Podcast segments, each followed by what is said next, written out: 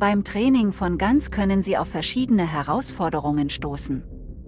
Eine dieser Herausforderungen ist der Modus Zusammenbruch. Modus Kollaps tritt auf, wenn der Generator nur eine begrenzte Anzahl von Ausgaben erzeugt. Wenn Sie zum Beispiel einen GAN trainieren, um Bilder von Gesichtern zu erzeugen, kann es zu einem Moduszusammenbruch kommen, wenn der Generator nur Bilder einer bestimmten Art von Gesicht erzeugt. Eine weitere Herausforderung, der Sie begegnen können, ist der oszillierende Verlust. Oszillierender Verlust tritt auf, wenn die Verluste des Generators und des Diskriminators zwischen zwei Werten oszillieren.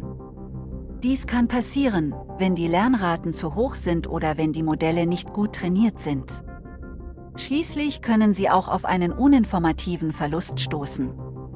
Ein nicht informativer Verlust tritt auf, wenn die Verlustfunktion nicht genügend Informationen liefert, um das Modell effektiv zu trainieren. Dies kann passieren, wenn der Datensatz zu klein ist oder zu viel Rauschen in den Daten vorhanden ist. Es ist es wichtig zu wissen, dass diese Herausforderungen nicht nur bei ganz auftreten. Sie treten in der Tat bei allen Modellen des maschinellen Lernens auf. Allerdings sind ganz aufgrund ihrer Natur besonders anfällig für diese Herausforderungen. Es gibt mehrere Möglichkeiten, die Herausforderungen beim GN-Training zu bewältigen. Eine Möglichkeit besteht darin, eine andere Verlustfunktion zu verwenden. Sie können zum Beispiel den Wassersteinverlust anstelle des binären Kreuzentropieverlusts verwenden. In diesem Artikel befassen wir uns mit generative Adversarial Networks, GANs. Wir beginnen mit einer Einführung in GANs und ihre Funktionsweise. Dann werden wir uns mit ihrem ersten GAN beschäftigen und sehen, wie es aufgebaut ist. Als nächstes werden wir uns den Diskriminator und den Generator genauer ansehen. Danach werden wir das Training des GANs und einige der Herausforderungen besprechen, denen Sie dabei begegnen können. Schließlich werden wir uns zwei verschiedene Varianten des GAN-Algorithmus ansehen, GAN-GP und Wasserstein-GAN. GANs wurden erstmals von Ian Goodfellow im Jahr 2014 vorgestellt. Sie sind eine Art unüberwachter Lernalgorithmus, was bedeutet, dass Sie lernen können, neue Daten zu generieren, ohne dass Kennzeichnungen erforderlich sind. Ganz bestehen aus zwei Teilen dem Generator und dem Diskriminator. Der Generator ist für die Generierung neuer Daten zuständig, während der Diskriminator für die Unterscheidung zwischen echten und generierten Daten verantwortlich ist. Die Funktionsweise von Ganz besteht darin, dass der Generator gefälschte Daten erzeugt und der Diskriminator versucht, diese als echt oder gefälscht zu klassifizieren. Der Generator passt dann seine Parameter so an, dass er bessere gefälschte Daten erzeugen kann. Dieser Prozess wird so lange fortgesetzt, bis der Diskriminator nicht mehr erkennen kann, welche Daten echt und welche gefälscht sind. Einer der Vorteile von GANs ist, dass sie Daten erzeugen können, die sehr realistisch sind. Das liegt daran, dass GANs auf einem spieltheoretischen Konzept namens Minimax-Spiel beruhen. Bei diesem Spiel gibt es zwei Spieler, den Generator und den Diskriminator. Das Ziel des Generators ist es, den Diskriminator zu täuschen, während das Ziel des Diskriminators darin besteht, alle Daten korrekt als echt oder gefälscht zu klassifizieren.